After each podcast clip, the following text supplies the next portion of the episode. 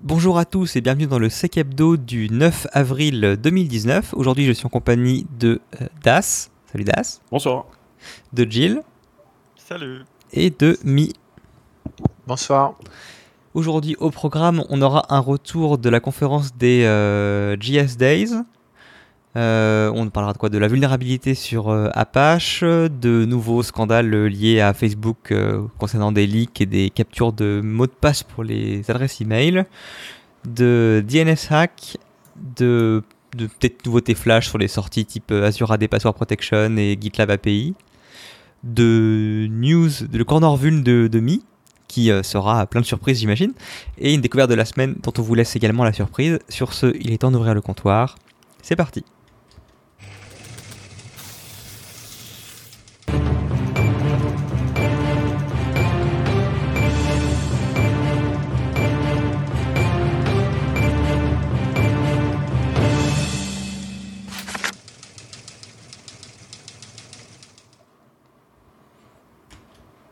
Et je laisse donc euh, Gilles ouvrir le, bac, le bal pardon, avec son retour sur la conférence GS Days.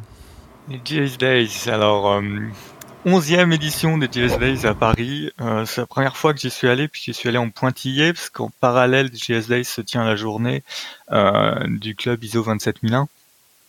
Et euh, j'étais à moitié au club 27001 et à moitié sur la conf euh, GS Days, mais je vais vous parler euh, que de la conf GS Days, d'une table ronde sur la sensibilisation, où là j'ai pas mal de notes, et euh, d'une conf sur négocier en cas d'attaque ransomware.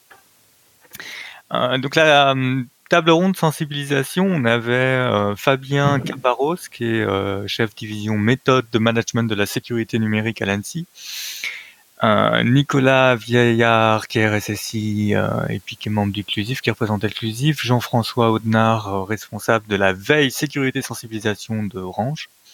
Et en modérateur, on avait Diane Rambaldini, qui est présidente de l'association ISA France. Euh, donc en gros, c'était un, retour sur la sensibilisation. Euh, Est-ce que ça marche? Est-ce qu'il y a des trucs qui fonctionnent? Est-ce que, l'être humain est un cas désespéré?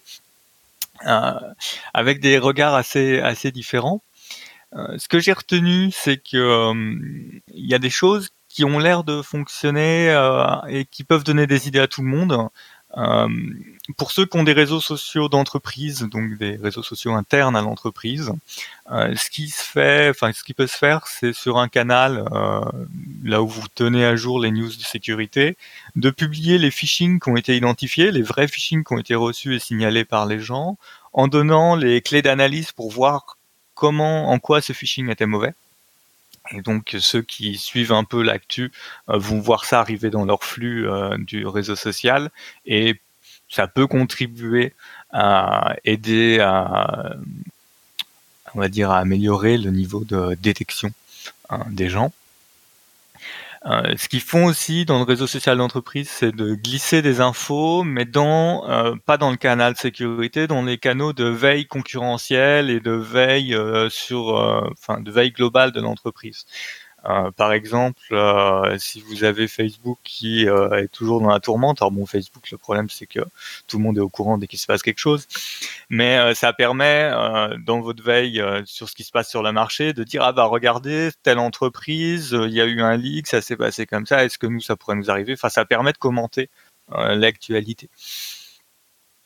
Donc ça, c'est un, usage de réseau social d'entreprise. Alors c'est jamais magique, hein, c'est-à-dire que vous aurez qu'une partie de la population, mais ça permet de maintenir un, on va dire un flux à peu près continu de, données sur bon voilà la sécurité, il se passe des choses un peu tout le temps et euh, de, de garder les gens en haleine. On n'a pas eu dans, l'atelier de vraies euh, stratégies de comment je tiens mon plan de sensibilisation, qu'est-ce qu'un bon plan de sensibilisation sur un an, combien de messages, etc. Ça n'a pas été jusque-là. Euh, par contre, il y a euh, différentes euh, possibilités de, tenir les gens éveillés et une qui a bien fonctionné a priori, c'est de parler de la sécurité à la maison. On sait que les gens sont de plus en plus individualistes entre guillemets, Euh, et donc pour les attraper sur le sujet de la sécu, le mieux c'est de, leur parler de ce qui va les impacter chez eux, euh, chez eux par rapport à leur usage et puis par rapport à la protection de leurs enfants et par rapport à leur vie privée. Et un workshop qui avait bien fonctionné, c'était euh, comment sécuriser son compte Google et comment le configurer pour respecter sa vie privée, dans lequel euh, il passait donc euh, surtout sur la vie privée, c'est ce qui intéressait les gens, mais avant il y a la partie comment mettre du deuxième facteur, mettre un bon mot de passe, etc. En suivant les règles de Google. Et ensuite ben, votre historique YouTube, votre historique de géolocalisation Google Maps, comment euh, est-ce que ça vous intéresse, ça vous intéresse pas, comment couper, comment effacer les anciennes euh, archives? Donc c'est faire le tour du Privacy Center hein, de, de Google. Mais du coup, ça, ça éveille les gens, ça les amène à quelque chose qu'on va trouver un peu en ligne rouge de la conférence GS Days, qui est, si vous voulez amener les gens vers la sécurité, arrêtez d'en faire un truc chiant et qui fait peur. Euh, donc vraiment d'aller chercher des choses qui sont annexes à la sécurité, mais qui vont permettre de faire passer des messages. Euh, être d'autres workshops sur expliquer euh, ben, que même chez toi, tu n'as pas besoin finalement d'avoir une session admin. Une fois que tu as installé tes logiciels, ben, tu pourrais tout simplement te créer un compte utilisateur normal de ton ordinateur et que du coup ça te protège d'un certain nombre de menaces. Après, ça, c'est tout à fait discutable. Mais c'est intéressant sur l'idée d'aller parler vraiment de l'informatique à la maison pour euh, après expliquer, ben voilà, c'est pour ça aussi qu'en entreprise, on fait ça. Euh, mais vraiment d'aller chercher les gens chez eux dans leur quotidien. Euh, de leur montrer qu'on peut récupérer des fichiers supprimés, mais pas, en disant, en disant bah, vous avez perdu vos photos, ah, vous êtes trompé, vous avez supprimé votre dossier. Bon, ben, il y a des logiciels qui permettent de récupérer. Voilà comment ça marche. Euh, si ça vous arrive chez vous, vous pouvez le faire. Et puis, ben, nous, en entreprise, rappelez-vous, euh, on stocke nos, fichiers sur OneDrive, sur Dropbox, etc. Enfin, la solution de votre entreprise. Euh, et leur dire, ben, à ce moment-là, tu vois, c'est sauvegardé. Donc, si as un problème, ben, on saura, on est sûr d'avoir, de pouvoir te rendre tes fichiers. Je trouve l'approche assez intéressante. Après, c'est des ateliers où vous avez un animateur pour 7 à 8 personnes. Donc c'est quand même un investissement en termes euh, de, personnes qui est, euh, qui est important hein, et qui est assez difficilement déployable worldwide. On a parlé un peu des serious games, des vidéos comme la Hack Academy. Le retour, c'est ouais, ouais, c'était pas mal. Hein. Euh, on se souvient que c'était un truc cool. Par contre, est-ce qu'on se souvient vraiment des messages? Ah, pas trop. donc ça peut avoir son rôle dans, euh, dans un plan de communication global euh, où vous allez revenir avec un, sept différents supports et le même message, euh, mais faut pas se dire que parce que vous mettez en place des serious games, vous allez monter réellement le, niveau de, de sécu. Euh, dans les autres événements qu'accrochent les gens, on a la galette des botnets, mention spéciale, le calendrier de l'avant, les mots croisés. Et ça, c'est intéressant parce que c'est aller chercher des gens euh, qui vont pas suivre le réseau social d'entreprise, qui s'intéressent pas spécialement à la sécu, voire pour qui l'ordinateur, franchement, se casse-pied. Euh, et vous allez aller les chercher avec des jeux qui, euh, auxquels ils participent normalement. Tu peux nous en dire plus sur la galette des botnets là, parce que ça. Non, malheureusement, je ne peux pas en dire plus. Je peux vous dire que c'est au moment de la galette des rois et qu'il parlait probablement des botnets. D'accord, mais, euh, mais j'ai pas le contenu euh, de, de, la presse. Mais mettez, de toute façon, c'est fait en France. Hein, vous mettez un bon truc à manger au bon moment dans l'année, et puis après, vous essayez de, de parler des sujets qui vous intéresse, mais est-ce qu'il tirait au sort un botnet euh, je, En fait, tu mets euh, un représentant d'un botnet et puis tu expliques comment ça marche? Je sais pas comment. Ça, ça marche pas qu'en France. Hein. Tu, tu, prépares une session sensibilisation dans une boîte, tu as deux pélus qui viennent, qui sont vraiment intéressés. Tu dis ça en mettant qu'il y aura des sandwichs offerts ou des pizzas ou autre. T'inquiète pas, t'as la moitié de la boîte qui est là. Hein. ça marche en Suède aussi. L'être humain est faible. Euh, réalité, réalité virtuelle. Réalité virtuelle disent oui, alors attention, testez bien. Il euh, y a des choses qui sont intéressantes avec des jeux où en gros en trois minutes on fait le tour de la situation, les gens ont compris. Euh, par contre, si vous avez quelque chose, un rendu virtuel qui est assez qui est, assez moisi, ça peut vite être mal perçu. les BD, les romans. Donc on avait Loïs qui nous avait dit je sensibilise en donnant des romans aux différentes personnes qui sont des grands lecteurs sur sur des thèmes de sécurité. c'est confirmé là aussi qu'il y a des gens qui ben voilà passent leur temps à lire et donc, en leur donnant un, roman, il y avait deux, trois noms de romans qui ont été sortis, mais j'avoue que je ne ai pas notés. ça peut être un autre moyen d'aborder les choses. On parle, parler très rapidement, je crois que c'est une question qui a amené le, sujet, c'était le sujet des jeux de plateau aussi. Et euh, vraiment de trouver différents supports pour différents publics. Après, ce qui est difficile, c'est de mesurer la progression des gens. Euh, il y en a qui ont essayé de faire des ceintures de couleurs comme au judo, euh, ceinture blanche, euh, blanche et jaune, jaune, et puis plus tu t'améliores en fait, plus on, on, ta ceinture sur le réseau social devient, enfin de, montre que tu as un bon niveau en sécurité. Euh, en revanche, le badge sur le réseau social où il y a une épreuve et puis faut faut réussir tel questionnaire et puis paf, tu as ton badge sur le réseau social, ça marche pas au sens où euh, les gens vont faire ce qu'il faut pour avoir le badge mais euh, se fichent un peu de ça va pas transformer leur comportement pour la plupart et il y en a d'autres qui vont simplement faire obtenir le badge par d'autres, par exemple par leurs assistantes. Donc je vous laisse imaginer de quel public on parle.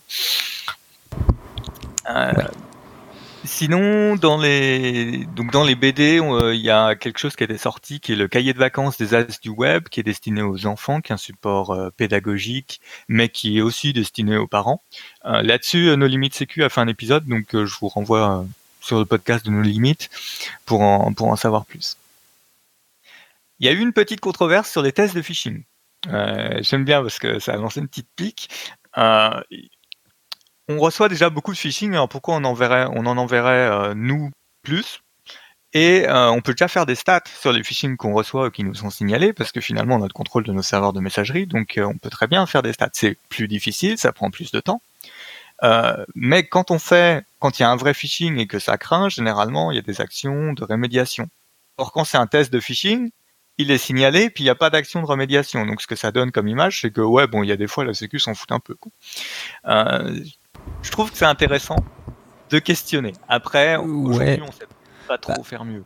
Bah, pour répondre à ça, euh, moi, pour avoir utilisé un, outil euh, notamment, euh, quand tu as un add-on pour reporter le phishing qui vient en tandem, généralement quand c'est bien fait, en fait, tu as une notification utilisateur qui t'explique que c'était effectivement un test.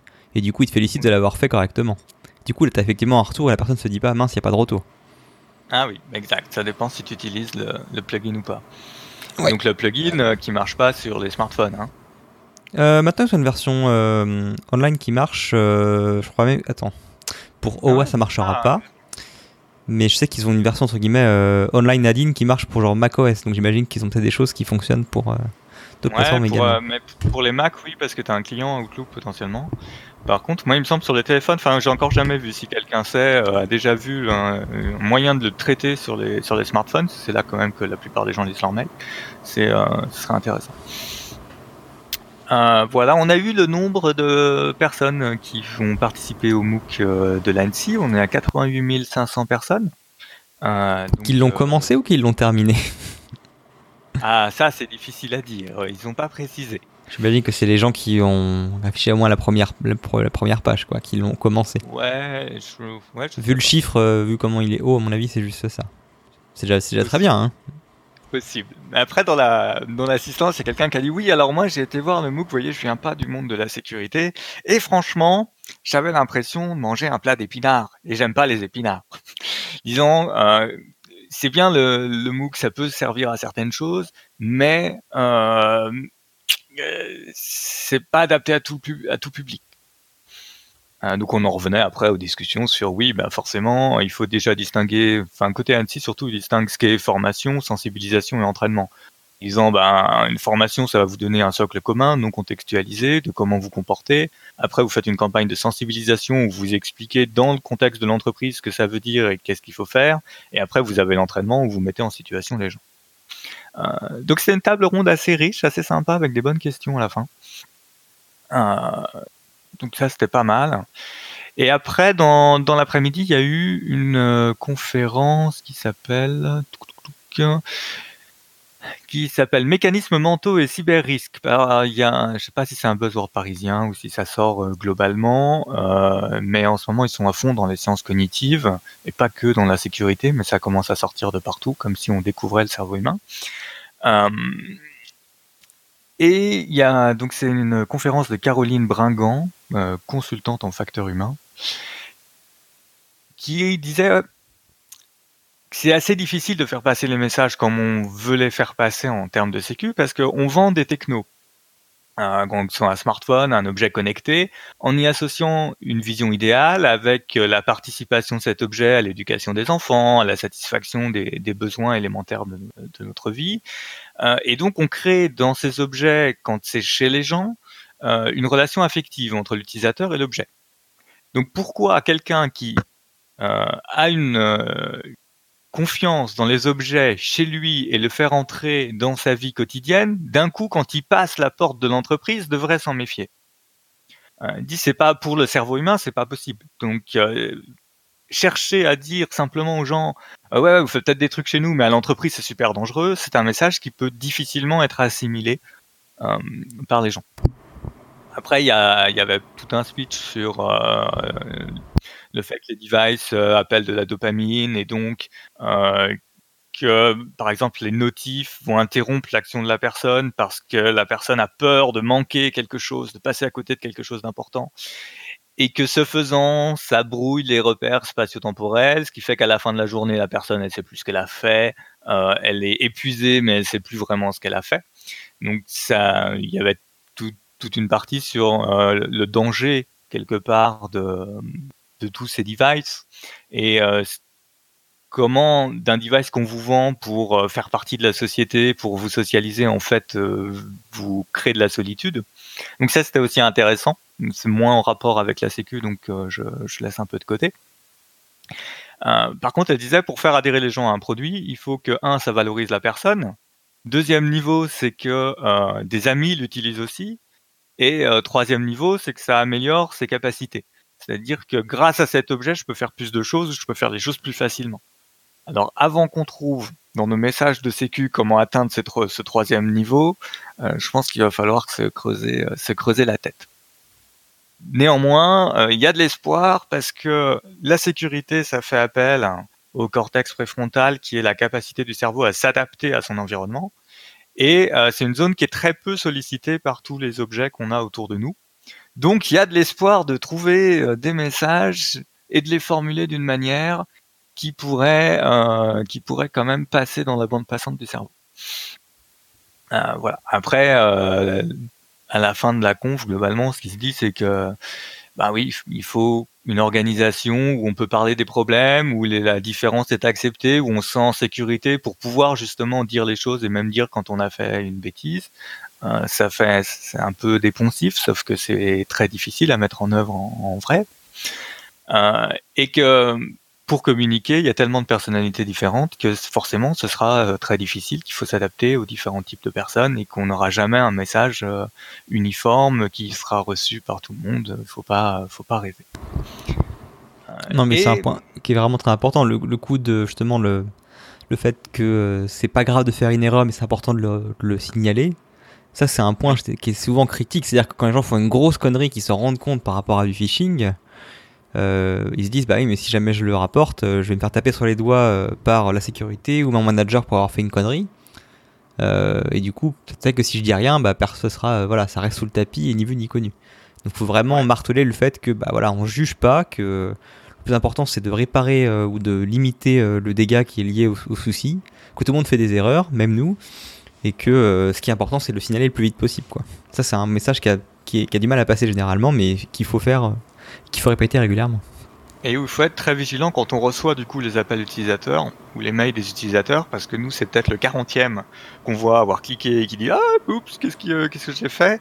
Dans tous les cas, il faut faire attention, même si ça nous gonfle, le fait que bah, voilà, d'être accueillant, bienveillant et de, et de quand même expliquer, de quand même bien répondre pour pour que la personne garde euh, quelque part une trace positive du signalement de, son erreur. Euh, du coup, j'en étais où moi? Euh, Que au final, ce qu'il faut, c'est raconter de belles histoires. Parce que ce qu'aime le cerveau humain, ce sont les belles histoires. Et donc, si on veut emmener les gens, les faire adhérer à un message de com sur le, sur le long terme et en même temps passer des messages sur la sécurité, il faut envelopper tout ça dans une histoire qui donne envie euh, d'être d'être suivi. Voilà pour les confs, pour la, la conf sensible et la partie table ronde. Deuxième conf à laquelle j'ai pu assister l'après-midi, euh, négociation en cas d'attaque au rançon logiciel. On change complètement de sujet. Euh, les forces de l'ordre disent très clairement, hein, euh, si jamais tu es attaqué, tu payes pas, parce que si tu payes, bah, c'est comme toute rançon, tu seras reciblé, donc il faut pas payer la rançon. après, on avait quelqu'un d'assez pragmatique dans cette, dans cette conférence, qui était un négociateur pour le ministère de l'Intérieur ex-négociateur pour le ministère de l'Intérieur, euh, qui disait de façon, euh, dans la vraie vie, vous estimez la valeur des, actifs confisqués par rapport au coût de reconstruction. Euh, si vous êtes vraiment dans la mouise, peut-être que payer une rançon c'est pas une mauvaise idée.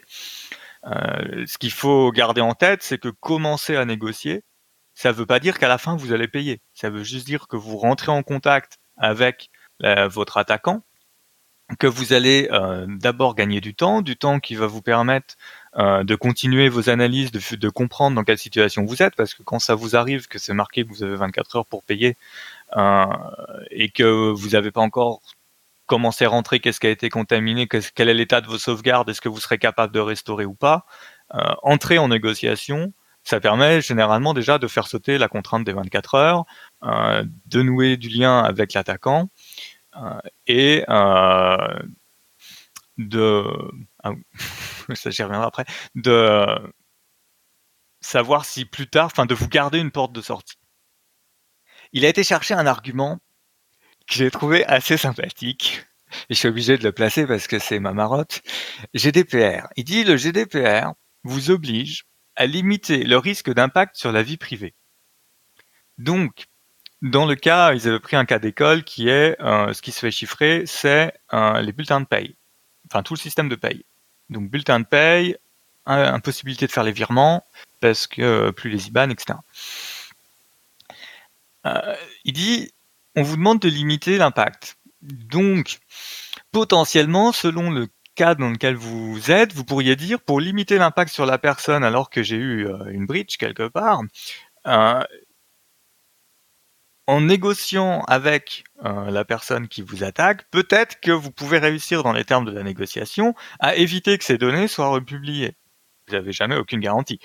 Mais euh, j'ai trouvé qu'il a été cherché assez loin un argument de comment je retourne une, euh, une réglementation pour faire quelque chose que naturellement les forces de l'ordre diraient non, c'est pas une bonne idée.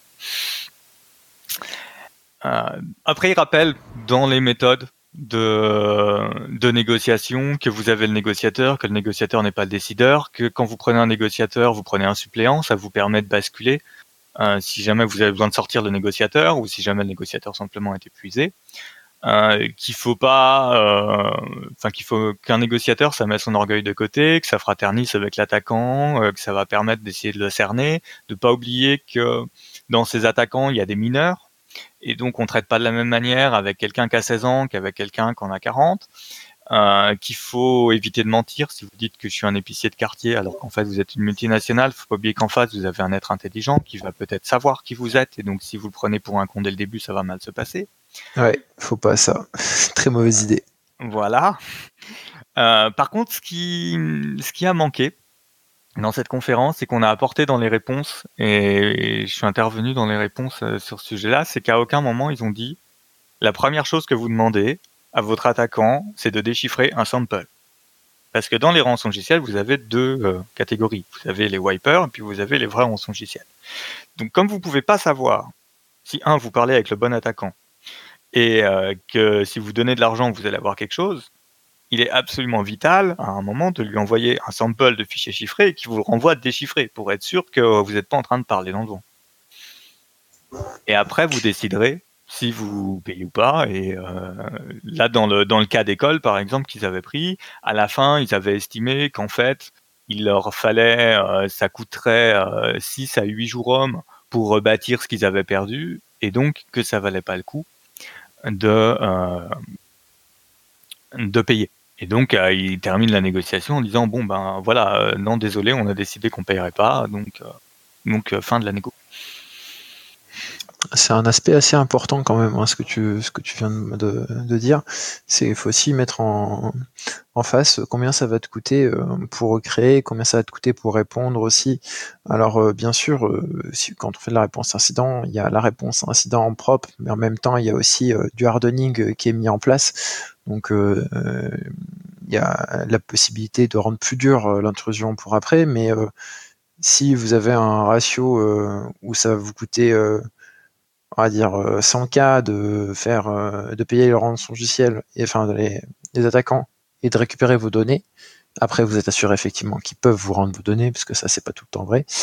Euh, effectivement, ça peut être intéressant de payer. Après, c'est quelque chose qui est propre à l'entreprise, parce que des fois il y a aussi le fait de pas vouloir créer de précédent. c'est vraiment tout un tout un état à, penser. Et bon, bien sûr, vous vous préconisez et puis le, décideur choisit à la fin, quoi. Mais euh, des fois, l'option de payer n'est pas forcément la mauvaise. Mmh, tout à fait.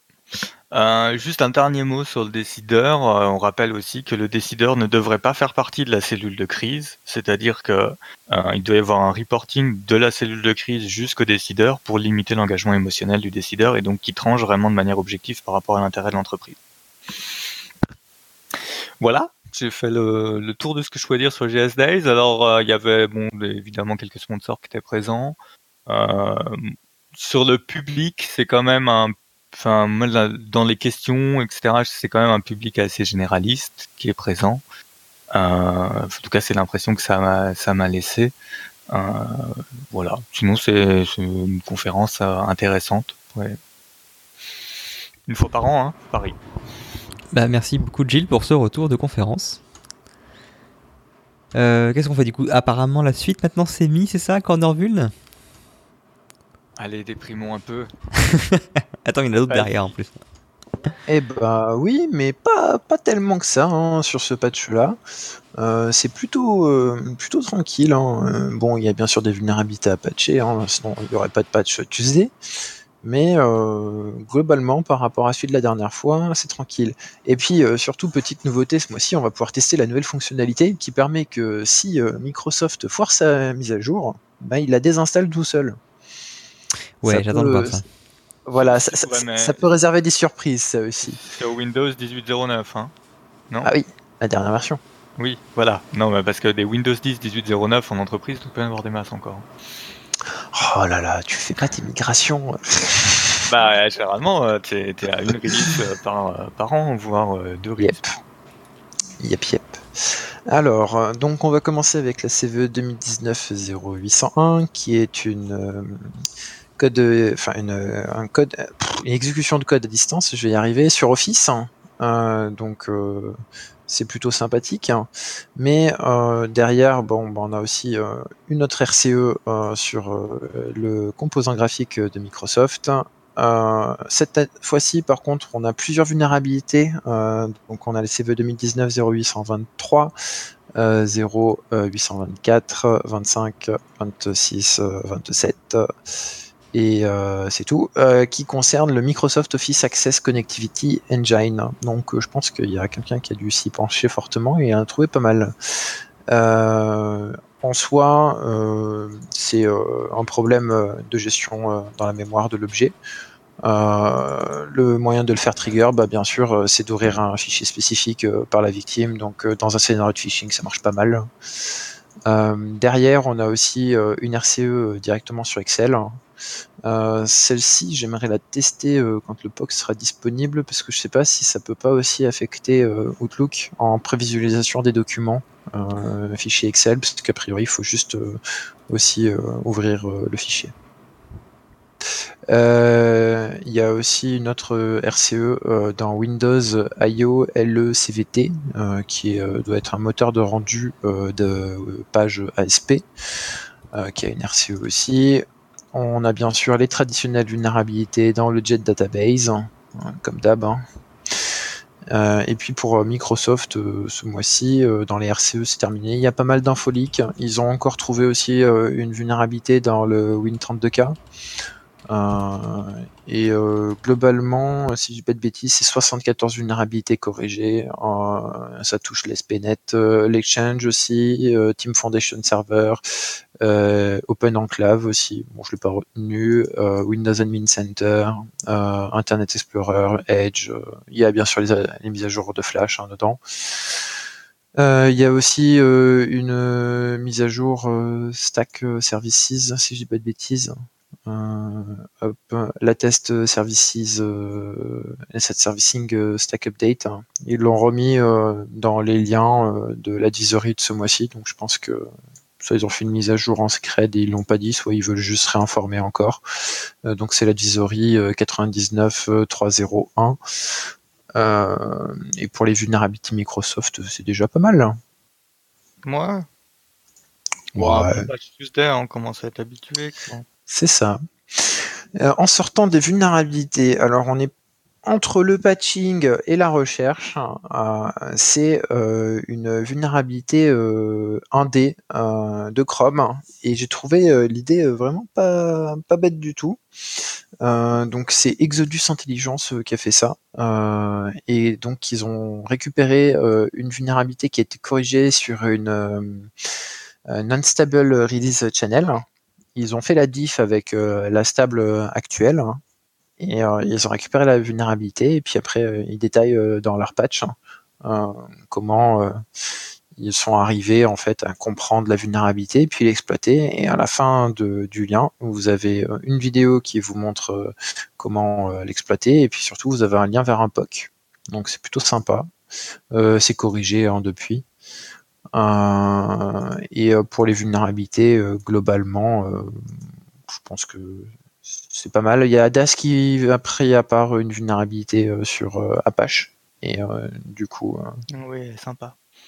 Je lui laisse la main si c'est lui derrière. Ouais.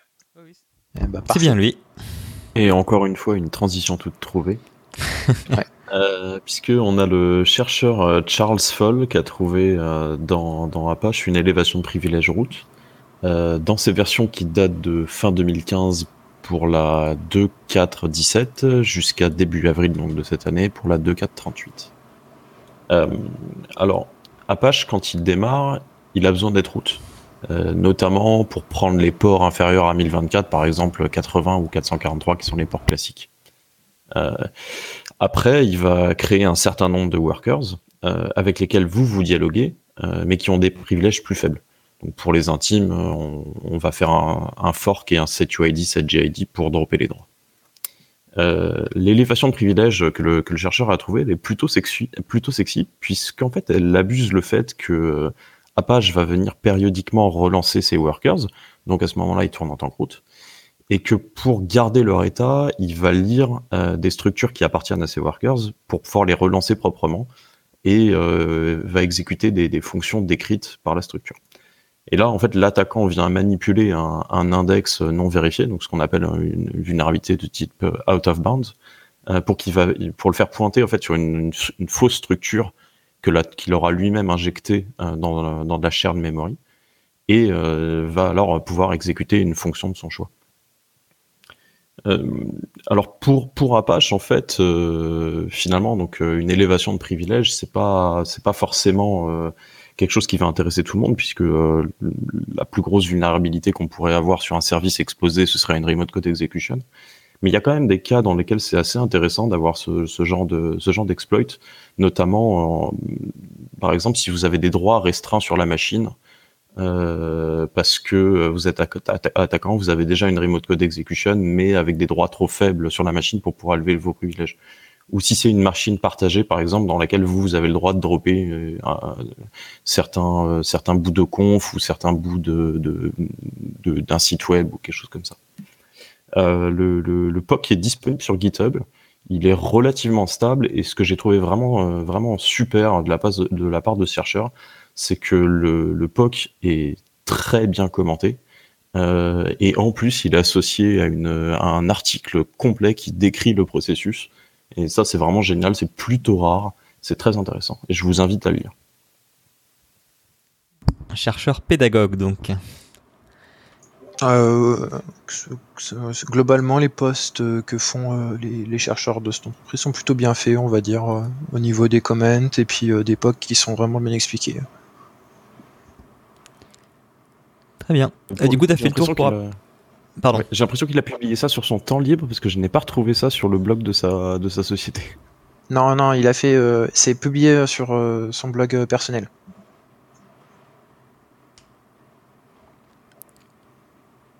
Voilà, donc bah, mettez à jour si vous pensez que vous êtes concerné. Euh, c'est pas forcément le cas de tout le monde, mais, mais ça peut être intéressant par exemple pour un pentester qui a réussi à, à avoir un, un, un, utilisateur low privilege euh, et qui n'arrive pas ensuite à passer route parce que le serveur, le, le serveur lui-même est, est, bien configuré, euh, tout est à jour, il n'y a pas de cron, il n'y a pas de droit sudo pourri, etc. Là, on a quand même un truc qui, qui date sur quasiment 3 ans de, pardon, quasiment 4 ans de, d'Apache. Ah oui, et euh, pour information, ça scanne. Ouais, mais après, il faut, déjà réussir à imposer ton payload, quoi. Il y en a, c'est pas leur problème. Bon, d'accord. Ok. Très bien. Du coup, c'est Morgane, c'est toi Ouais, passons sur euh, du. Est-ce que c'est plus léger? Non, peut-être pas en fait. Euh, parler d'un nouveau euh, énième scandale lié à la plateforme Facebook. Alors, c'est un peu la mode en ce moment. Hein. Il, y avait la, phase GDPR, maintenant c'est Facebook. ensuite de Cambridge Analytica et autres, il y a eu un, un, nouveau leak qui a été découvert, cette fois-ci, qui serait lié à, non pas Facebook directement, mais à un tiers.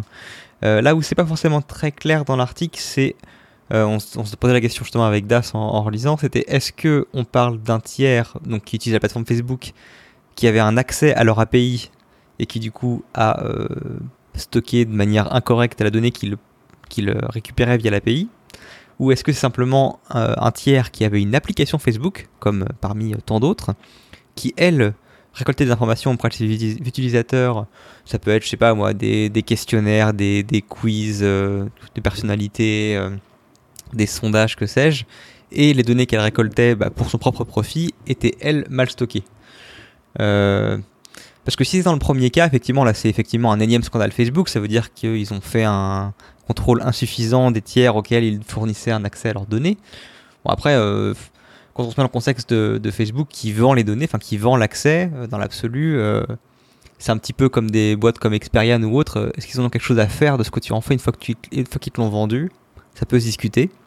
D'un point de vue euh, moral, peut-être pour le monsieur tout le monde, ça peut être choquant, mais bon, il faut rappeler que voilà, quand c'est gratuit, c'est toi le produit. Hein. Donc après, ce qu'ils en font derrière, ça, disons qu'ils ont potentiellement un peu moins quelque chose à faire.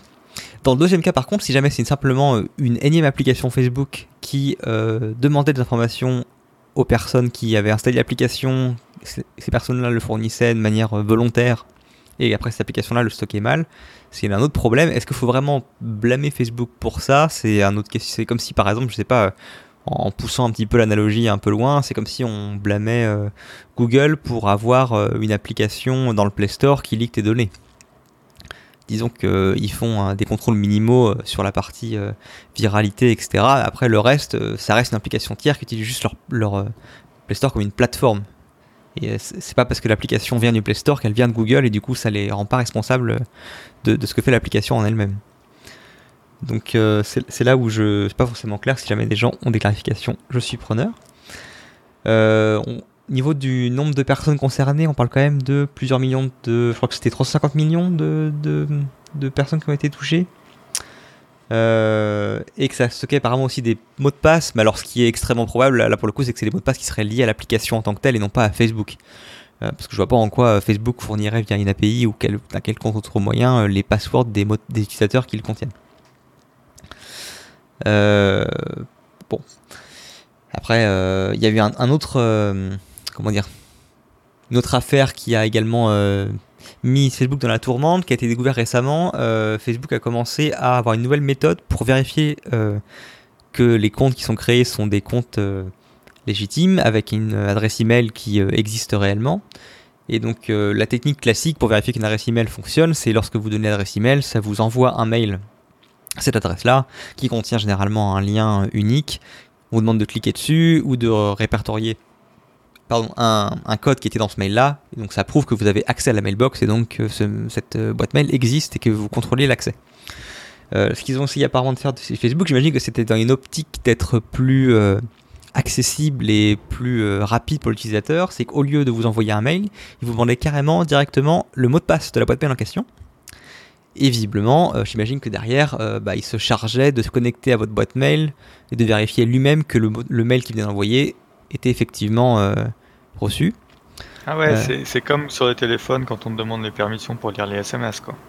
Oui, oui, si tu veux, voilà, c'est disons que Certaines personnes verront ça comme du confort, d'autres seront euh, complètement choqués par ce genre de pratique. Euh, euh, voilà, donc ils ont dit qu'ils allaient, qu'ils comprenaient, qu'ils allaient arrêter ça. je vois pas pourquoi ils ont commencé en premier lieu. Enfin, je, je sais pas qui s'est dit que ça allait pas backlash à un moment ou à un autre. Après, pour les gens qui se sont intéressés de près ou de loin euh, aux, applications, aux services qu'on appelle de, de, KYC, donc ce Know Your Customer, quoi, des versions de ce qui permet de faire des, des, des contrôles sur l'identité ou sur euh, la santé financière de, de, de personnes avant de, de, les prendre en tant que, que clientèle euh, seront pas forcément choqués de genre de pratique. Euh, enfin voilà, moi dans une autre vie, je faisais des contrôles d'applications tierces euh, avant utilisation dans la boîte et, euh, et moi j'ai vu des, des, propositions de produits qui enfin d'un point de vue sécurité, me, me choquaient vraiment. C'est-à-dire que par exemple, pour vérifier que la personne était en gros, enfin, je crois que c'est solvable en fait. En gros, ça te proposait de te fournir ton identifiant et ton mot de passe de ton compte bancaire pour qu'ils aillent directement récupérer ton euh, bank statement pour le mois. Euh, et donc faciliter la démarche que tu pas à le faire de ton côté, l'exporter et leur envoyer par mail quoi. J'ai vu encore pire. J'ai vu encore pire une grosse enseigne commerciale euh, qui pour pour gérer son programme de fidélité te demande de pareil rentrer ton code de banque et ensuite ils viennent tous les mois regarder les achats que tu as fait dans les petits shops à l'intérieur de leurs centres commerciaux et ils te font des réductions en fonction de ça absolument magique. Voilà, donc voilà, juste pour dire que encore un bel exemple que voilà, Facebook n'est pas le premier à faire ça, euh, que je trouve que c'est une pratique absolument honteuse.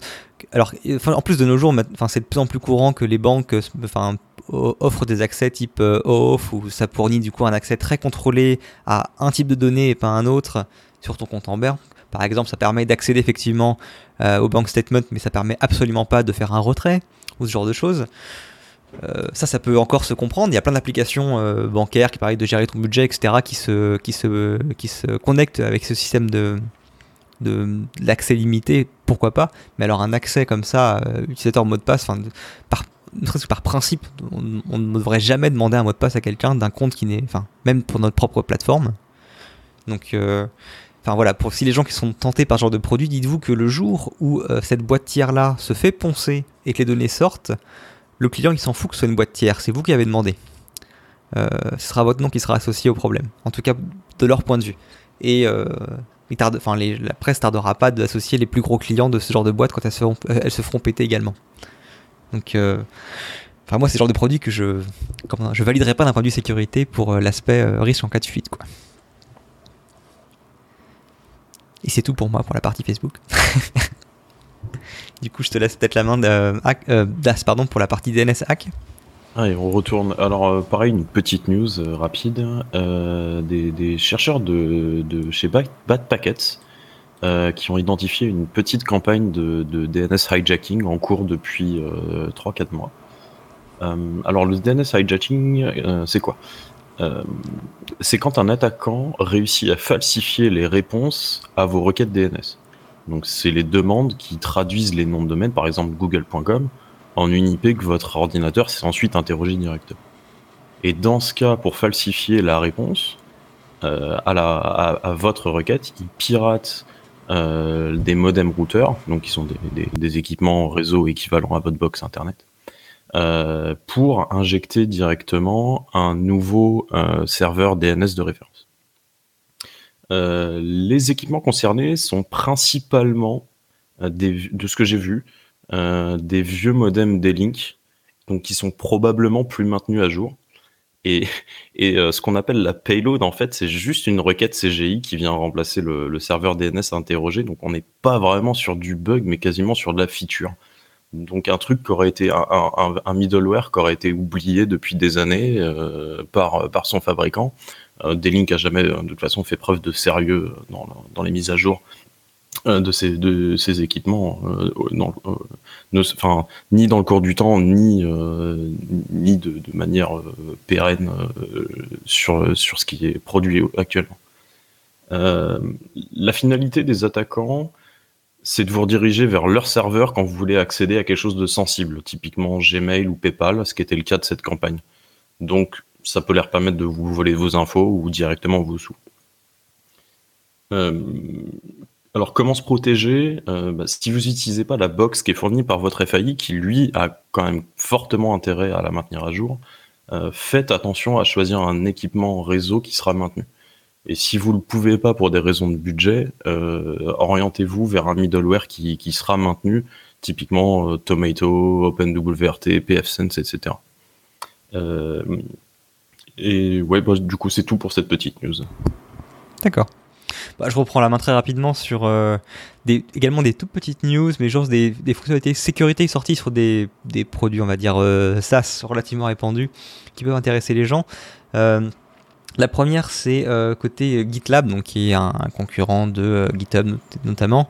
Euh, ils ont sorti un nouveau mécanisme maintenant. Ils vont scanner les, les, repos pour voir la présence de clés d'API dans votre code base et du coup vous prévenir que potentiellement vous avez des secrets qui sont à la vue de tous dans votre repo.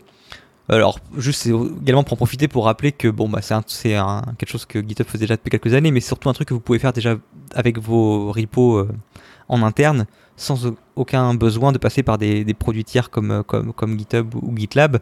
Il y a des solutions euh, open source type euh, GitLeaks qui font ça très bien, qui vont en gros vous permettre de scanner un repo. Donc il va, il va, le, il va le cloner, il va le, il va le regarder l'ensemble des, des, commits. Donc même si la donnée n'est plus visible maintenant et qu'elle est dans l'historique, dans il va pouvoir vous trouver ça également.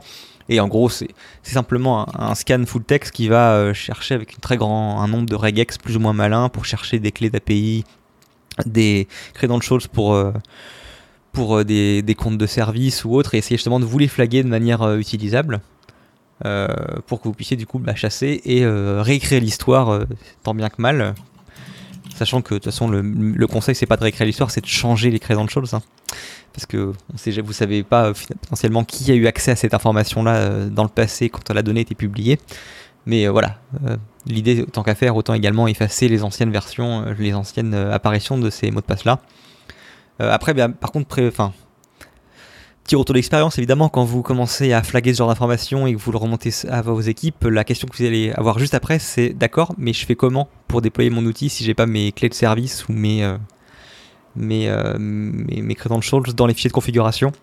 Donc c'est là où il faut commencer à être un peu préparé. Euh, la solution entre guillemets euh, DIY, c'est de euh, chiffrer ces données-là quand elles sont poussées dans les, dans les repos et de le déchiffrer lors du déploiement. Après, bah, le problème vient de bah, où est-ce que tu stockes la, clé qui permet de déchiffrer lors du déploiement. Mais bon, c'est un, une mécanique qui peut potentiellement fonctionner.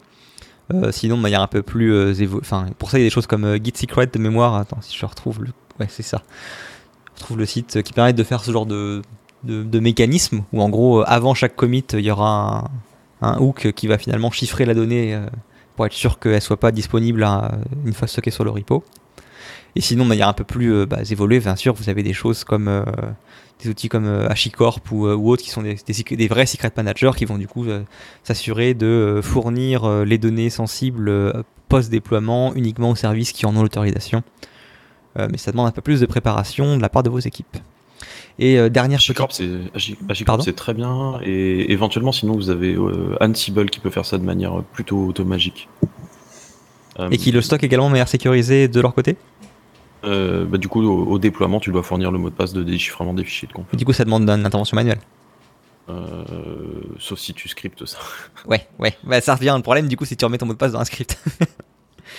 Mais c'est vrai que voilà, l'avantage de c'est qu'il est censé du coup avoir une, un stockage suivant, enfin, suivant les bonnes pratiques de ces fameux secrets. Il faut, bien, faut bien un secret mère quelque part. Hein, mais, euh, toujours. Mais voilà, c'est censé être quand même une, un sacré step-up par rapport à simplement les avoir dans l'ensemble de vos repos, quoi. C'est sûr.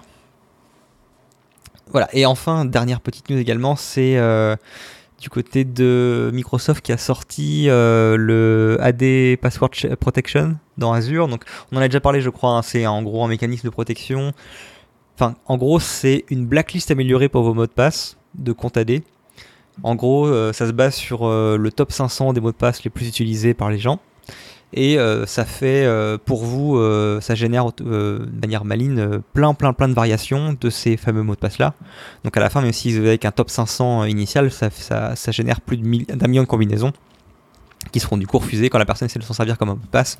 il vous dira que le mot de passe est considéré comme trop faible et qu'on les invite à choisir autre chose. Euh, bah, évidemment, euh, euh, vous pouvez également avoir votre propre liste. Donc, on vous conseille, si vous utilisez ce genre de feature, d'ajouter bah, le nom de vos, de vos produits, le nom de votre boîte, potentiellement le nom de vos projets phares, si jamais vous en avez, pour éviter que les gens mettent le fameux nom de votre boîte, saison, le nom de l'année.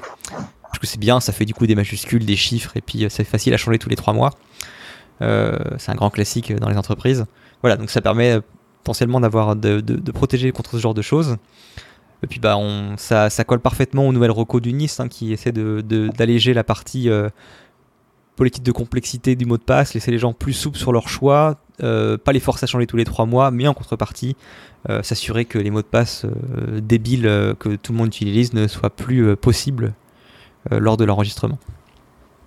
D'accord, mais par rapport à ça, ça te fait un million de possibilités qui peuvent être refusées par l'utilisateur. S'il teste les premières, ça marche pas, il teste la deuxième, ça marche pas, il teste la troisième. Est-ce qu'il y a un moment où ça va lui expliquer pourquoi la complexité est refusée, que c'est par rapport à une liste qui existe, ou ça va juste lui dire non à chaque fois et du coup l'utilisateur va vraiment être frustré euh, très. Je, je pense que ça lui dit en fait, enfin, le message d'erreur euh, te dit que c'est euh, un mot de passe qui est vu comme euh, comment dire trop facile à deviner. Euh, mais je pense pas qu'il t'en dise plus que ça. Après, ça, ça, ça, ça relève de ta communication en interne. hein. Je veux dire, quand tu déposes ce genre de choses, mieux vaut en parler.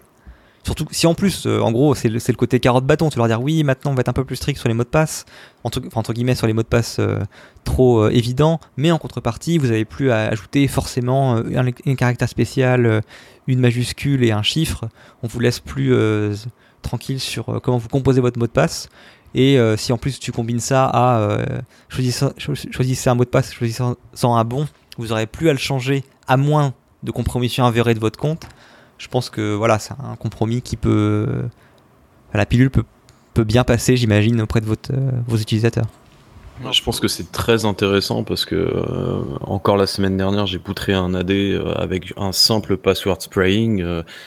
juste en regardant finalement le- la password policy, j'ai mis un mot de passe qui me semblait probable pour passer la password policy et bim, cinq comptes qui sont tombés avec ce mot de passe. Euh, si vous avez une password policy qui va loquer les comptes à 5 et que l'attaquant se dit bah je vais peux tester trois mots de passe sur l'intégralité des comptes, euh, et que bah, du coup il va prendre les trois premiers de la rock ou quelque chose comme ça, euh, vous êtes mort. Si vous avez blacklisté une centaine, seulement une centaine de mots de passe, l'attaquant il peut pas faire son password spray. Oui, il va atteindre le, le, le lockout de 3 ou 4 essais infructueux avant de pouvoir réussir à, à rentrer quoi. Yep. Voilà, c'est enfin, c'est une super feature. Alors visiblement pour le moment c'est que pour Azure AD, donc euh, les gens Alors, qui ont des AD on-prem. hein, euh, Azure AD Premium hein, hein, pour avoir cette feature, bien évidemment. il faut raquer. C'est la Dis-nous, AD1, Gilles, c'est quel niveau, ouais C'est la P1, donc euh, c'est E3 EMS. Ah oui. Bon, ça reste Euh, assez courant quand même P1 non? Oui, ça reste de plus en, c'est de plus en plus poussé et c'est de plus en plus acheté parce que les gens en ont marre de se repoutrer leurs infra Office 365. donc, euh, donc, il y a des chances que vous l'ayez, mais euh, voilà, c'est Ça pourrait être le 5, ça pourrait être pire. Voilà, bref, en tout cas, si vous avez euh, entre guillemets un- une infra compatible d'un point de vue licence et d'un point de vue justement architecture, je pense que c'est à. Après, ça, ça sert quand même la stratégie de Microsoft qui est de dire venez mettre votre authentification dans Azure. Donc ça pose quand même les problèmes d'architecture et de maîtrise de l'authentification euh, qui font que tout le monde n'est pas forcément prêt à mettre, euh, à laisser la gestion de sa politique de mot de passe dans Azure pour le moment. Donc logiquement, dans la prochaine euh, semestrielle de, de la 2019, c'est ça, de euh, Windows 2019, il serait pas illogique que ces features arrivent sur les AD on-prem. Tu penses? Ben, il me semble que le- leur speech en termes de stratégie, c'était euh, ça va arriver en premier sur Azure. Et euh, il y a un certain nombre de features qu'on poussera aussi sur les AD on-prem. Parce que je, me souviens de leur politique, enfin ça, ça fait c'est pas nouveau, hein, ça fait des années que Microsoft pousse pour l'utilisation d'Azure pour leur infra, pour l'infra et notamment pour la partie RMS, donc la partie ce qu'ils appelle maintenant Information Protection il y avait des fonctionnalités qui étaient uniquement dispo sur euh, leur euh, justement Azure RMS et euh, je crois que ça n'a jamais été backporté sur la version on-prem. Hein. Tout ce qui est tracking de documents par exemple. Ça, ça se comprend pour moi parce que Azure RMS, c'est le, leur but, enfin maintenant Azure Information Protection, c'est que ça fonctionne partout dans le monde. Tu envoies ton fichier à un prestataire, le prestataire ça doit fonctionner. Donc je comprends que ça se base sur Azure AD. Là, ils savent que sur euh, l'AD, ils auront toujours, et notamment parmi les contrats qu'ils ont dans le milieu de la défense américaine, des AD qui seront jamais connectés chez eux. Et donc, il va falloir qu'ils filent les trucs qui matchent le NIST. C'est pas faux. C'est vraiment une feature. Je suis assez confiant. Après, à quelle échéance ils vont le faire, ça c'est autre chose. Et puis, est-ce que tu vas mettre à jour ton AD euh, assez vite? C'est un autre problème. oui, bah ça après. je veux dire, ça, peut être une bonne motivation pour, pour le mettre à jour pour le coup. Très bien. Euh, bah, du coup, j'ai, enfin, ma flash qui n'était pas si flash que ça finalement est terminée. Je vais laisser la main à Mi pour parler de Doppelgangers. Je sais pas du tout ce dont tu vas parler. Fingerprint de service. Dis-nous en plus. Yep, petite news sympathique de chez Kaspersky. Euh, donc, ça concerne Digital Doppelgangers. Alors, ça parle de fingerprint, mais on va pas parler euh, de fingerprint que vous avez au bout des doigts, mais euh, plutôt de celle de votre euh, navigateur, de votre configuration, notamment pour bypasser tout ce qui va être mécanisme d'anti-fraude. on avait déjà parlé un peu d'anti-fraude sur le retour de la conf avec Whiteops. Et euh, là, ben, c'est euh, Kaspersky qui a proposé euh, ça. Donc le but, hein, ils ont investigué Genesis et l'autre nom, c'est Tenebris, c'est ça, qui sont deux. Enfin, alors Genesis c'était le plus gros jusqu'à présent. on verra si il pourra continuer ou pas. Euh, et donc, en fait, ils vendent de l'information, mais de l'information qualifiée, euh, notamment pour pouvoir usurper un utilisateur. Donc, euh, si vous êtes plutôt pas si mauvais que ça pour usurper un utilisateur légitime, ben, on va vous donner tout le paramétrage de votre navigateur à faire avec les cookies qu'il faut, toutes les toutes les add-ons que vous devez installer euh, pour euh, simuler. Ça vous simule aussi l'operating system euh, dans le, user agent, time zone, device ID, enfin tout ce qui va bien. Tout ça, c'est vendu. Et plus de 100 attributs, hein, je crois, c'est ça, c'est ça, plus de 100 attributs qui sont utilisés pour la fraude, euh, l'anti-fraude euh, qui sont vendus. Donc sur le marketplace, vous choisissez euh, quel type de site vous voulez pouvoir poutrer gentiment, et puis ça va vous donner une liste de bots, et puis le fingerprint derrière va se dérouler. Donc vous pouvez soit acheter qu'un fingerprint, soit acheter un pool de fingerprint, et on vous propose aussi des plans réduc pour, enfin des plans réduc. On vous propose des services de SOC euh, qui sont euh, SOCKS, hein, euh, qui sont plutôt gentils avec vous et qui vont pas trop vous demander d'informations pour pouvoir les utiliser. et puis sur ça, qu'est-ce qu'il vous propose d'autre? Du ciblage aussi, si vous, vous pensez par exemple la victime, euh, on va vous dire qu'elle utilise euh, sur le screen, là on a Office 365, Niveg, euh, Neteller, Bitcoin Talk, KTT, LinkedIn, Coinbase, etc. Tout son compte, et ben il a utilisé telles informations d'identification sur ses comptes. Bah, vous avez même un petit plugin qui va vous permettre de télécharger sur un navigateur vierge hein, avec un petit. alors là, c'est, je sais que ça marche pour Chromium, ils en parlent là-dedans. Euh, il y a peut-être d'autres navigateurs qui sont supportés euh, selon euh, les, possibilités, hein, toujours pour Genesis. Et donc vous cliquez dessus, vous choisissez votre votre fingerprint et ça va vous tout vous télécharger et vous allez avoir votre navigateur comme l'utilisateur la dernière fois qui s'est connecté à ce service-là. Enfin, quand il il s'est connecté à ce service-là et que ces informations ont été interceptées, pour faire plus exact. Euh, donc ça c'est pour Genesis. Et ben euh, en plus customisable, euh, alors peut-être plus sur la création et la possibilité de créer des bots avec différentes empreintes. Euh, il revend certains, mais bon, je pense qu'il est quand même plus axé euh, sur euh, la création parce qu'il est beaucoup plus détaillé dans la possibilité de création avec beaucoup beaucoup de paramètres customisables. Et notamment les settings WebGL. Il y a quoi encore Tout ce qui va être la possibilité de configurer des cookies aussi, les canevas, enfin euh, vraiment des choses euh, assez pointues qui sont normalement utilisées dans l'antifraude bah, pour vous empêcher d'avoir un compte frauduleux qui euh, accède. Et ben ils le vendent sur internet. Euh, je trouvais ça plutôt sympa comme euh, étude. C'est pas souvent qu'on a de l'antifraude. Hein. Et euh, là, ça se mêle bien, on va dire, à la sécurité globale qui montre que si vous avez des mécanismes d'antifraude, ben, vous pouvez quand même facilement les bypasser. Donc l'antifraude, si vous êtes protégé par l'antifraude, ça ne veut pas dire que vous allez être protégé forcément de, de tout. C'est intéressant parce qu'il y a, moi je me souviens, il y a 18 mois à peu près, les fournisseurs de solutions de gestion d'identité disaient oui, alors euh, ce qu'on va faire, c'est que euh, on va s'assurer que le navigateur client il tient la route pour pouvoir savoir si on fait une demande de double authentification ou pas, faire son score de trust et tout. Et puis là, on voit que finalement, euh, ben, il y a un marché de, ben, paf, t'as un profil legit et et, l'adaptation finalement de, la solution de gestion d'identité pour savoir si tu es de confiance ou pas euh, vaut plus rien quoi.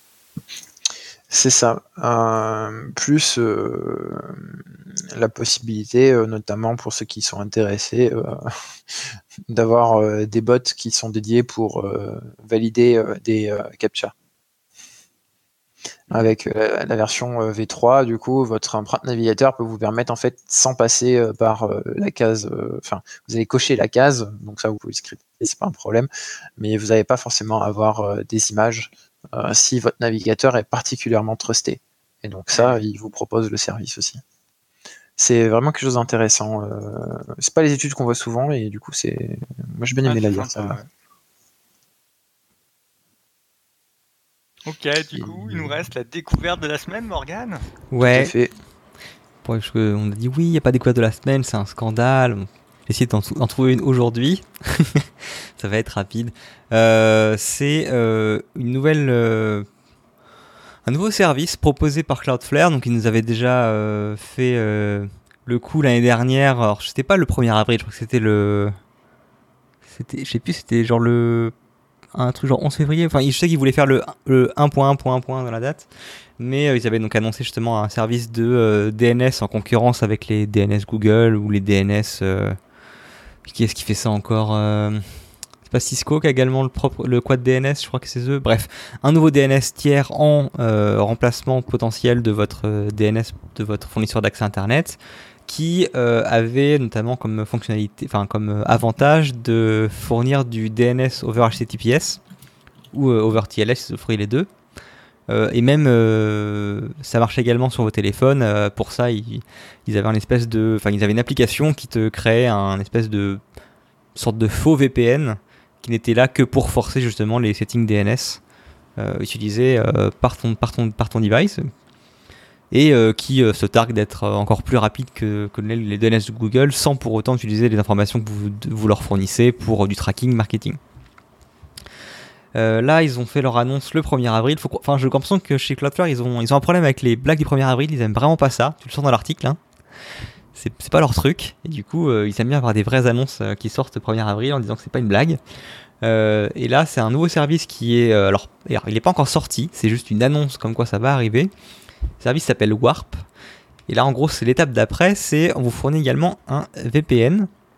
Euh, en euh, de mémoire, ils, annoncent qu'ils ne garderont pas de données authentifiantes sur euh, les personnes qui s'en servent. J'imagine dans quelle, faut voir dans quelle limite. Ça va être compliqué, ça, parce que pour l'instant, Cloudflare, c'est droit US, hein, si je dis pas de bêtises. Hein. Alors peut-être que je me trompe, euh, c'est juste dit qu'ils s'en serviraient pas. Non, pardon, excuse-moi.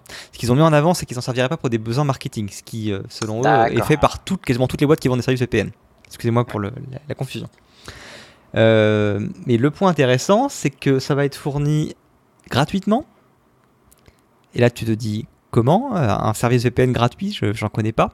Enfin, à part. euh, Qu'est-ce qu'il y avait? Il y avait les mecs de Proton Mail qui avaient une, qui avaient une offre euh, très limitée, gratuite de mémoire. Généralement, tu as des trials de- d'un mois, Il y a c'est tout? Proton VPN gratuit, ouais. Il y a, euh, il y a la version gratuite, ouais. Mais là, ils ont l'air d'annoncer qu'ils ont un. Enfin, il y aura forcément des limitations sur, la- sur le débit, je vois pas comment ce serait possible autrement. Mais euh, ils ont l'air de dire qu'ils te fourniront un service euh, en gros suffisant pour la majorité des gens, gratos. En disant, euh, bah, on s'est posé la question, mais euh, on a le backbone qui va bien chez nous, euh, on peut tenir la charge, donc on le, fournit gratuitement. Il y aura un service plus, entre guillemets, qui offrira apparemment encore un- une latence euh, améliorée euh, pour leur VPN qui sera potentiellement, enfin qui sera payante. Mais en gros, leur business model, c'est bah, on fait comme pour on- ce qu'on a fait pour pas mal de nos services Cloudflare.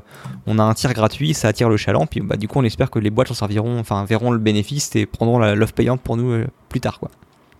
D'accord.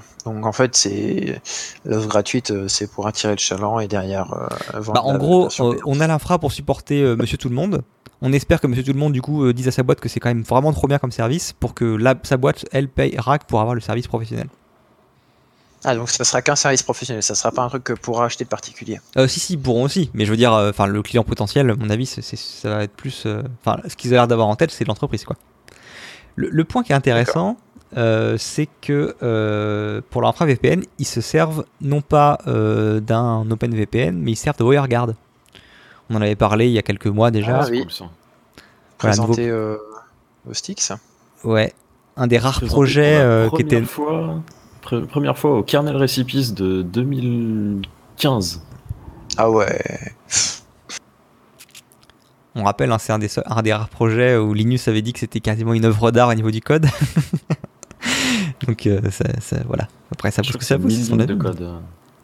Voilà, mais euh, enfin, euh, OpenVPN, c'est un petit peu le OpenSSL euh, du VPN. C'est souvent vu comme, oui, effectivement, ça marche pour plein de trucs, mais c'est un- une code base qui est absolument imbuvable. Voilà, WireGuard reprend tout euh, de zéro euh, au niveau du protocole, fait, du très simple, euh, se délaisse de pas mal de parties comme la partie gestion de clés, etc. C'est pas qui le, protocole ne s'en, préoccupe pas, mais euh, bah, du coup, annonce des débits qui sont le double du de OpenVPN sans trop de soucis et d'autres avantages. qui sont, enfin, qui peut garder le mode connecté sans avoir de keep alive, etc. Donc c'est quand même intéressant, ça fait quand même un acteur majeur qui, euh, qui se sert de WireGuard, donc je pense que ça va grandement aider à sa démocratisation et montrer que c'est utilisable en contexte euh, large, pas uniquement euh, un projet de geek dans son garage. Donc c'est, je trouve ça super. Moi je trouve, moi je suis relativement fan de de, de WireGuard, donc euh, ça me ça me plaît beaucoup. On Euh, voit fleurir toutes les implémentations hein, de WireGuard dans tous les trucs, tout, euh, alors effectivement orienté perso, hein, dans les NAS et compagnie. On commence à vraiment avoir des intégrations faciles WireGuard.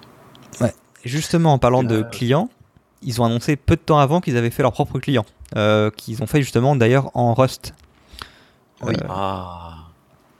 voilà. Avec euh, euh, formellement, euh, c'était le but de la conférence euh, du stick. Non, non, mais je parle de Cloudflare là, Ah, qui a fait alors son propre client en Rust. Qui, euh, de mémoire, euh, enfin, je crois que c'est, je sais même pas si c'est pas déjà open source. Si ça l'est pas encore, ça le sera après. euh, qui avait été un peu critiqué comme quoi, pourquoi vous prenez pas simplement euh, le, enfin, pourquoi vous contribuez pas à un projet existant plutôt que créer le vôtre? Et puis en gros, la réponse classique, c'est bah, on a des besoins très spécifiques par rapport à notre infra. ça marche, enfin, c'est plus vite de faire notre propre solution en interne. Et puis après, si on peut euh, à plus long terme euh, se, enfin, merge avec un autre projet et contribuer, on le fera avec plaisir. Mais sinon, on maintiendra notre branche, quoi. Bref. Voilà, tout ça pour dire que si jamais ça vous intéresse euh, pour information, vous pouvez déjà vous mettre dans la waiting list pour faire partie des, premières personnes qui en qui en auront euh, l'usufruit. C'est un petit peu comme à l'époque de Gmail où on pouvait s'inscrire pour. euh, Enfin, au tout début on pouvait l'avoir directement, puis après il y avait une waiting list. Pour ça, il suffit simplement d'ouvrir l'application justement pour leur DNS 1.1.1.1 sur votre téléphone et vous avez un petit bouton qui vous dit Warp c'est le futur, clique là pour t'inscrire et ça vous met dans la waitlist. Je me dis que ça pourrait intéresser plusieurs personnes d'avoir potentiellement un VPN euh, utilisable pour euh, du ponctuel, euh, avec apparemment des promesses de, très bonne qualité sur l'environnement mobile, qui, est souvent la, grosse faiblesse de, de- des VPN, parce que le changement de cellule, etc., toutes les, toutes les 30 secondes, c'est pas forcément leur, leur fort, et c'est là où justement WireGuard améliore tout ça en passant sur de l'UDP justement. Enfin voilà, on connaît les, tous les projets, les projets comme Mosh pour MOSH, hein, pour qui est un client qui fait la partie, enfin UDP pour SSH. Voilà, on voit les, les, gains énormes que ça apporte sur la partie mobilité. Bah, on peut espérer la même chose pour la partie VPN. Et puis tu as HTTP qui est en train de migrer, le nouveau protocole Quick sera du... HTTP 3, ouais. Oui, de toute façon, j'ai l'impression que le TCP est en train de mourir en ce moment. Tout le monde essaie de s'en passer. Euh, il faut tuer C et le TCP.